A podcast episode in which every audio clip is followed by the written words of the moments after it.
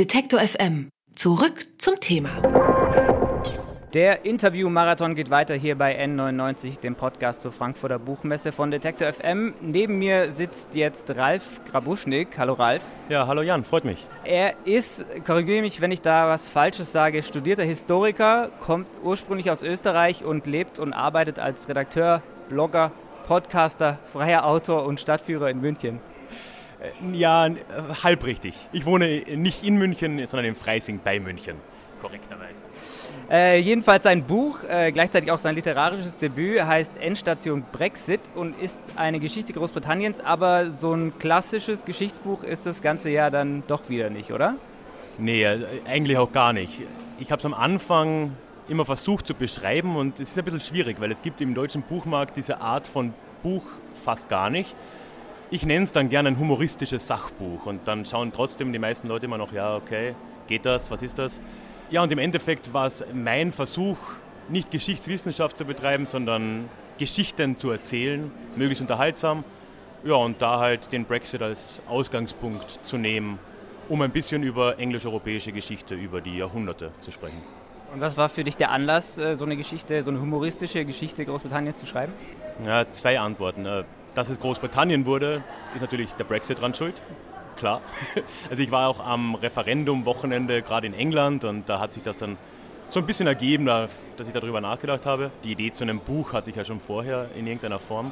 Ja, und der Stil, den habe ich mehr oder weniger von meinem Blog übernommen. Ne? Also ich schreibe meinen Blog recht locker und ich hoffe auch recht lustig.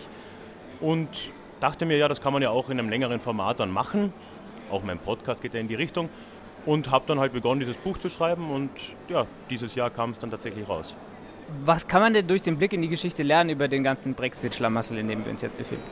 Ja, meine Kernaussage ist, dass wenn man einen Schritt zurückgeht und einfach mal nicht die Welt von heute oder der letzten paar Jahre anschaut, sondern einfach mal 2000 Jahre, dann ist der Brexit ja nur so eine weitere Fluktuation irgendwo. Ne? Also England oder was halt auf der Insel, also Britannien, England, was auch immer, und Europa haben sich immer so ja, aufeinander zubewegt und sind dann sofort wieder auseinander gedriftet. Das war immer schon so, das ist auch meine Grundthese.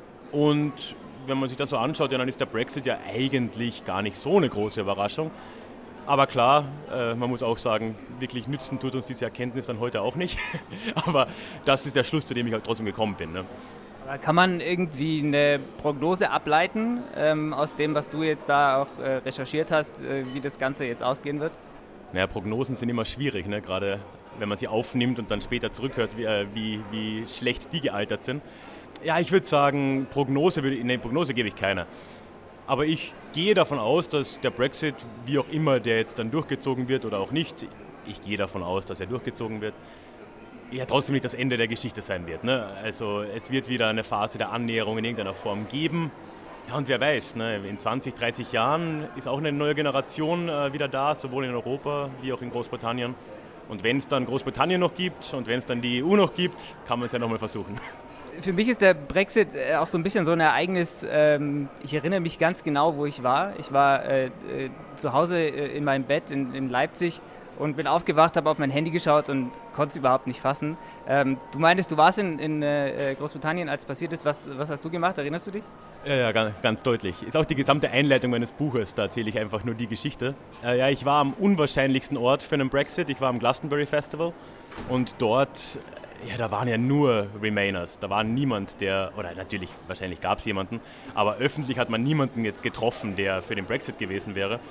Und mir kam es auch so vor, als hätte niemand so richtig damit gerechnet. Ich habe ja auch nicht damit gerechnet und in Deutschland ja auch niemand oder wenige Leute. Und dort war es dann genau gleich. Ne? Wir sind da aufgewacht, irgendwie so ein Zelt da in einem schlammigen Feld in Somerset.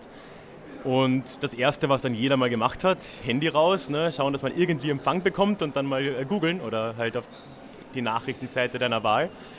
Ja, und relativ schnell ist es dann recht laut geworden da. Ne? Also so in, in, meinem Bereich des Campingplatzes war ich, glaube ich, der Erste, der gegoogelt hat. Und dann habe ich mal ein bisschen rumgeschrien, was zum Teufel da los ist. Und dann äh, sind die Leute langsam aufgewacht und es war ein ja, ziemliches Gejammere. und dann habe ich mich mal gefragt, später so, ja, sind die Leute dann wählen gegangen? Wahrscheinlich nicht, wenn sie auf dem Festival waren.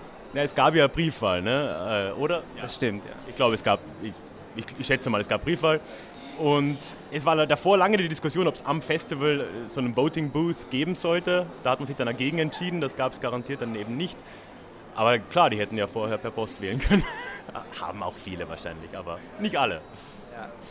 Ich habe es ja eingangs schon gesagt und du meintest auch äh, in deinem Blog und Podcast versuchst du Geschichte ja eben so ein bisschen unterhaltsam auch zu vermitteln. Ist das, ähm, ist das so ein bisschen auch deine Mission als, äh, als Historiker?